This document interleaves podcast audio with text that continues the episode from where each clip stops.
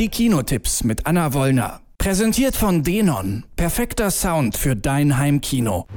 Und Anna Wollner war die ersten fünf Tage des Jahres wahrscheinlich schon wieder im Kino und kann uns alles Wichtige zu den Neuerscheinungen in dieser Woche erzählen. Hallo und frohes neues Jahr, Anna. Hallo Doris, frohes neues Jahr. Ich freue mich exakt auf einen Film äh, diese Woche, über den du auch sprechen äh, willst, weil er Hugh Jackman äh, enthält. Aber du hast noch zwei andere mitgebracht.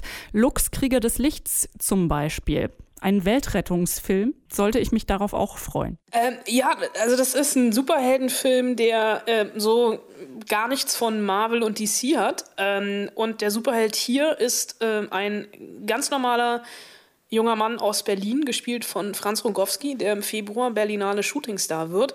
Und ähm, der Film von Daniel Wild, im Übrigen ein Debütfilm, greift den Trend der Real-Life-Superheroes auf, also Leute, die im Alltag Gutes tun wollen. Und so einer ist eben Thorsten, gespielt von ähm, Fra Franz Rogowski, der keine Superkräfte hat, aber trotzdem eben Gutes tut, indem er zum Beispiel Essen an Obdachlose verteilt etc. Und dabei wird er von einem Kamerateam gefilmt und interviewt und die wollen einen Dokumentarfilm über ihn machen. Und ähm, irgendwann stellen sie fest, dass das Leben von ähm, Thorsten nicht ganz so aufregend ist, wie sie das gerne hätten für ihre Inszenierung. Und deswegen ähm, drängen die sich da so ein bisschen rein und inszenieren Dinge, die er gar nicht will oder äh, stellen ihn vor Aufgaben, die er gar nicht will.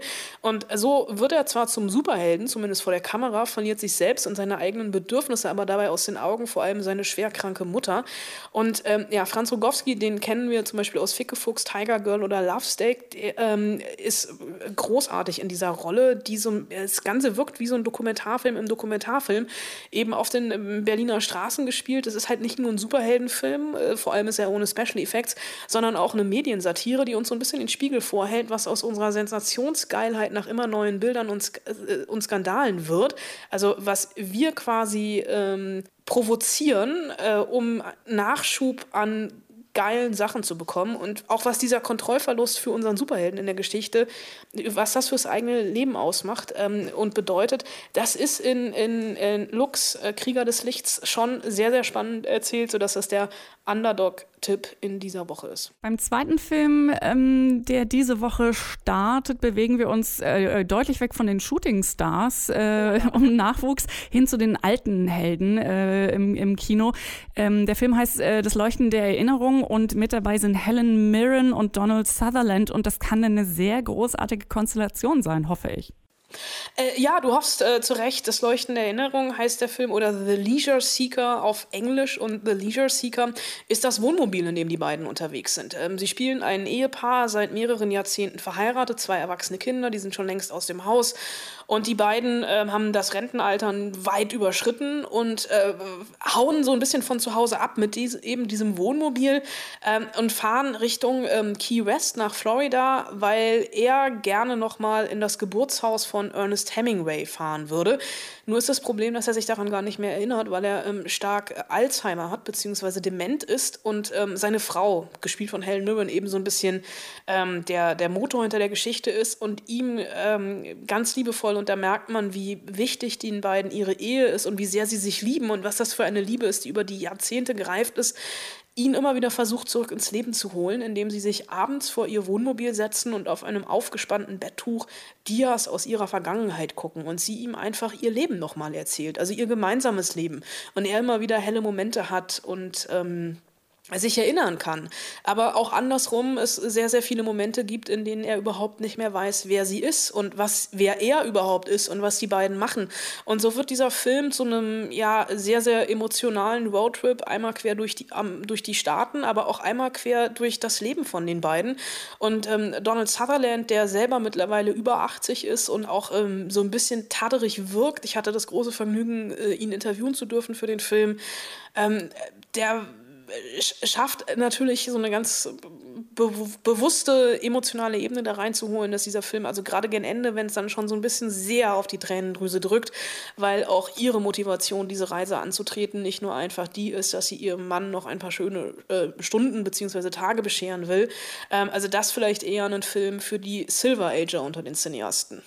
Ja, oder auch für Menschen, die sich einfach gerne mal emotional berühren lassen von großen Schauspielern. Oder eben das, genau. Ähm, ich hoffe, dass du mich jetzt mit Film Nummer drei, also Film Nummer drei macht mich wahrscheinlich so oder so glücklich, aber du könntest mich noch glücklich machen, wenn du sagst, dass er auch wirklich gut ist. The Greatest Showman ist für mich ja äh, exakt die Überschrift für Hugh Jackman, ähm, also quasi die Rolle seines Lebens. Ähm, ist denn auch der Film der Film seines Lebens? Es ist nicht der Film seines Lebens, äh, aber es ist ein, äh, wie ich finde, guter Film. Und das ist ein Film, bei dem sich tatsächlich die Geister scheiden. Ich habe schon sehr, sehr viele Verrisse über The Greatest Showman gelesen.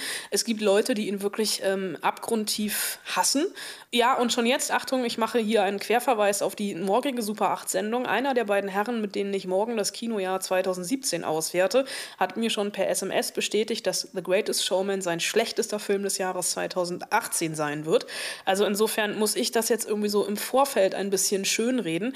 Hugh Jackman singt und das ist für die meisten schon eines der vielen Probleme dieser Geschichte, denn es ist ein Musical und es ist so ein richtig klassisches Musical. Also nichts von La La Land, sondern ähm, es ist ein Musical, das eine Geschichte erzählt, die auf einer wahren Begebenheit basiert, im 19. Jahrhundert äh, angesiedelt ist und Jackman spielt P.T. Barnum. Das ist äh, der Mann, der mehr oder weniger den Zirkus erfunden hat, beziehungsweise die Freakshow. Ein Typ, der Sohn eines Schneiders war, als Kind aus, also wirklich aus ärmlichen Verhältnissen kommt und als Kind immer genau deswegen ähm, ge gemobbt wurde, der sich schon früh mehr oder weniger im Sandkasten in ein Mädel aus gutem Hause verliebt, gespielt von Michelle Williams und ihr mehr oder weniger die Sterne vom Himmel verspricht. Und irgendwann, äh, als die beiden dann im Erwachsenenalter sind, übernimmt er ähm, ein Museum für Kuriositäten in New York und gründet daraus ähm, ein eine Freakshow, also wirklich äh, mit Riesen, mit Kleinwüchsigen, mit stark behaarten Menschen, mit Akrobaten und Tänzern.